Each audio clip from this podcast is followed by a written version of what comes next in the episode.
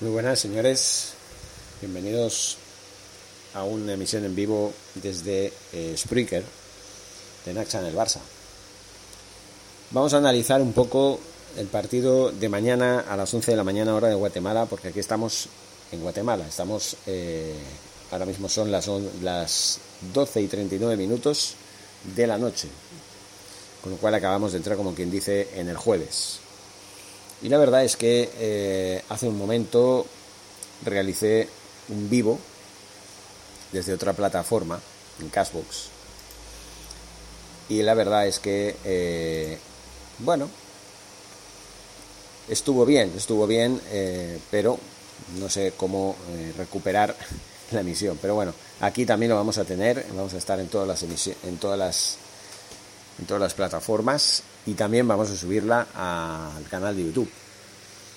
El partido de mañana, pues hombre, es muy importante porque eh, la verdad es que vamos a jugar un partido que creo que es el más importante de la temporada, incluso más que los clásicos que hemos jugado contra el Real Madrid, por la trascendencia que tiene. Para empezar, el Barcelona tiene que ganar para ser líder, cuando apenas hace tres meses el Barcelona estaba a 10 puntos y cuando el Atlético de Madrid tenía que jugar sus partidos pendientes, que se hubieran puesto a 13 del Barça, incluso Ronald Koeman dijo que la liga estaba ya muy cuesta arriba, ahora resulta que podemos ganar el título, ya no solamente si ganamos mañana, sino que además tendremos cinco partidos en los cuales el único importante que nos quedará será el del Valencia en Mestalla y luego también el del Camp Nou contra el Atlético de Madrid. Dependeremos de nosotros mismos. Si ganamos mañana, solo tendremos que ganar cuatro partidos y empatar el del Atlético de Madrid, si no ganarlo, para ser campeones. ¿Y qué es lo que habrá pasado? ¿Por qué el Atlético de Madrid se ha dejado eh, recuperar o remontar esta ventaja que tenía tan abismal con el Barça hace tres meses. Con el Real Madrid también más o menos tenía la misma ventaja, más o menos, ¿eh? un poco similar. Madrid estaba un poco mejor en aquel momento que el Barça, estaba segundo, el Barça llegó a ponerse tercero. Desde ese momento el Barcelona empezó una racha de victorias de hasta 14 que le han servido para colocarse en el lugar en el que está ahora y en el liderato en el que se va a encontrar. De momento vamos a hablar también de varias estadísticas. Por ejemplo, el Barcelona es el, equipo más goleador de la liga, con 76 tantos.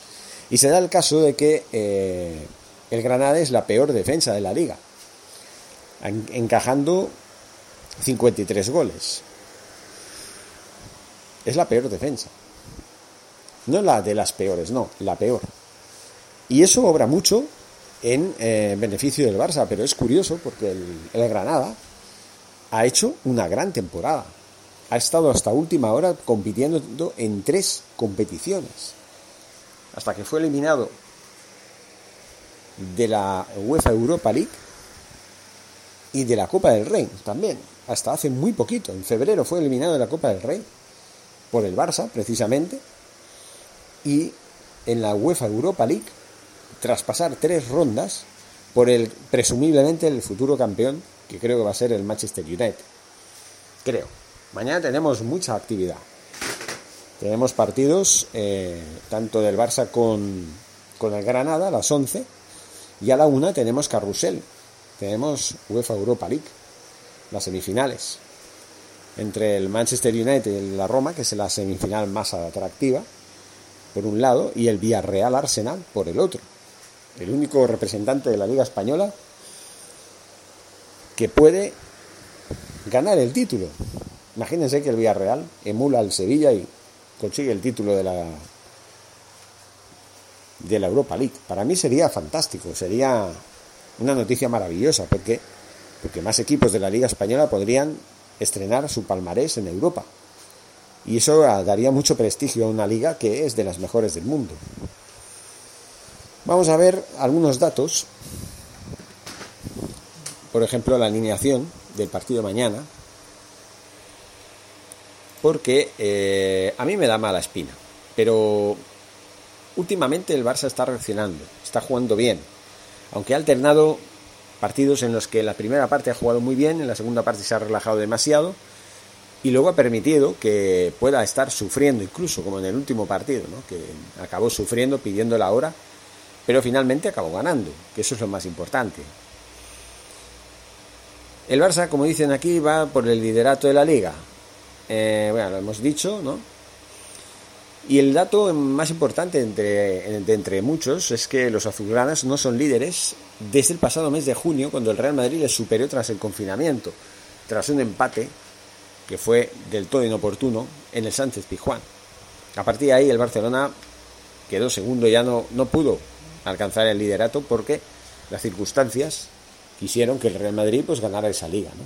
cuando el Barça era líder de la liga a falta de 11 jornadas. Pero no gana la liga el que es líder a falta de 11 jornadas, a pesar de que haya estado incluso tres meses, los tres meses del confinamiento, en esa privilegiada posición, porque a la hora de la verdad el Barcelona pegó un bajón, se quedó fuera de la liga, cayó estrepitosamente en cuartos de final de la Champions de la temporada pasada, ya saben, contra el Bayern de Múnich, que ahora mismo está eliminado de esta edición. Y al final se quedó compuesto y sin ningún título. Ningún título se llevó. Por eso esta temporada tenemos la oportunidad de resarcirnos y tras haber ganado la Copa, ¿por qué no? Podemos ganar una liga que puede suponer un doblete y una gran temporada, o mejor dicho, un gran final de temporada. Porque todavía está muy reciente el convulso inicio de liga de esta temporada, o inicio de temporada incluso, después de apenas tres semanas de que hubiéramos acabado la anterior de una manera estrepitosa, con una crisis en la cual eh, económicamente estábamos por los suelos, Lionel Messi se quería ir, y tuvimos que fichar un nuevo entrenador y bueno, hacer algún que otro fichaje deprisa y corriendo.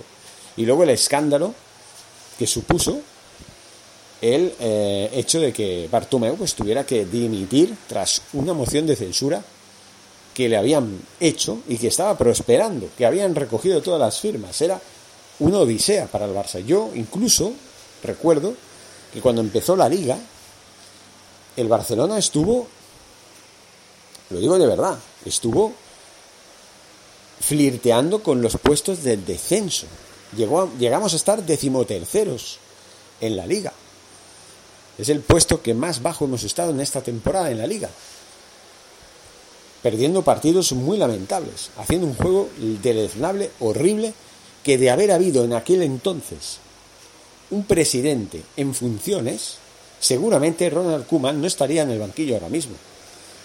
Eso le salvó. Eso le salvó. Yo a veces lo pienso. Cuando el presidente de la Junta Gestora, el señor Carlos Tusquets, convocó elecciones después de la dimisión de José María Bartomeu para el día 24 de enero, en el Barcelona no había nadie con cara y ojos que dirigiera el club en condiciones. Y con el tema de la pandemia, se acercaba la fecha del 24 de enero y todo hacía presagiar de que, primero, Lionel Messi en aquellos meses estaba más la cabeza en otro sitio que en donde debía estar. Su rendimiento era muy flojo y el equipo no jugaba nada, estaba muy descentrado. Fueron pasando los meses, fueron cogiendo forma a base de tropezar de una manera lamentable más de un partido que pueden, pueden revisar los vídeos que durante esta temporada he ido subiendo en el Barça en el canal de YouTube. Y mientras tanto, el Atlético de Madrid, que fichaba a un Luis Suárez que se sentía dolido y herido por cómo lo habían tratado en el seno del club azulgrana, porque una cosa es que, bueno, tú no quieres que siga este jugador por lo que sea, quieres quitártelo de encima, bueno, por lo menos dale un homenaje dale una salida como, como, es, como es debido. Ronald Koeman contribuyó a que Luis Suárez se fuera por la puerta de atrás. después de seis años maravillosos de este jugador, que nos dio golazos, noches de gloria y resultados impresionantes. Luis Suárez es y será siempre leyenda en el Barça porque es el tercer máximo goleador de la historia del club. Y eso no se lo va a quitar nadie. Bueno, en el futuro puede venir alguien que lo supere, pero él va a estar siempre ahí, en la historia del Barça. Siempre va a estar ahí. Y además, hay que decirlo, el tiempo demostró que Luis Suárez nunca debió haberse ido del Barça. ¿Por qué? Porque Luis Suárez es el cuarto máximo goleador de la liga en esta temporada, con 19 goles. Y porque sus goles han ayudado a que el Atlético de Madrid hasta el día de hoy sea líder, aunque en los últimos encuentros no ha podido contribuir ni han podido marcar más goles porque además se lesionó y tuvo que estar apartado, tanto en el mes de octubre-noviembre, creo que fue por aquella época, como en estas fechas, mes de abril. Pero volvió a jugar en el último partido contra el Athletic, en la derrota in extremis del, del Atlético de Madrid en San Mamés.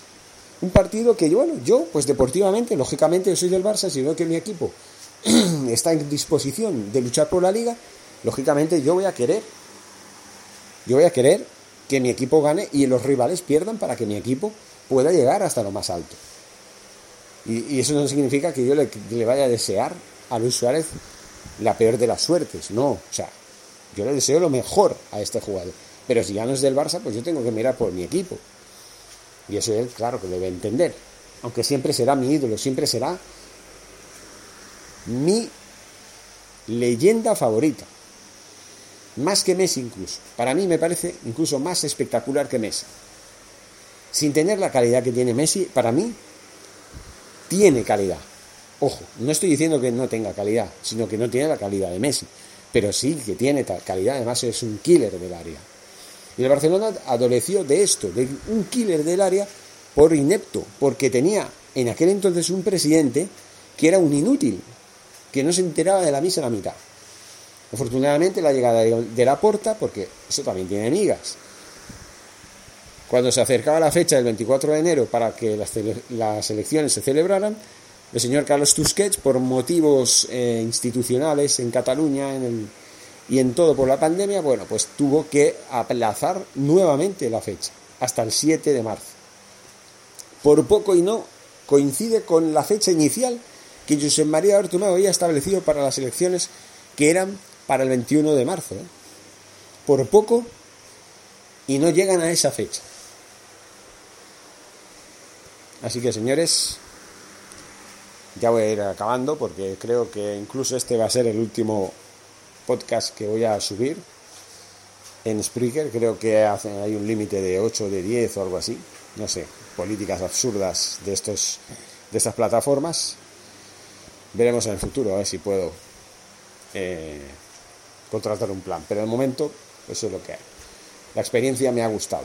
Seguiremos con Ancho como antiguamente y subiendo los podcasts al canal de YouTube, que ese sí lo tengo monetizado por ahora y que hay que cuidarlo.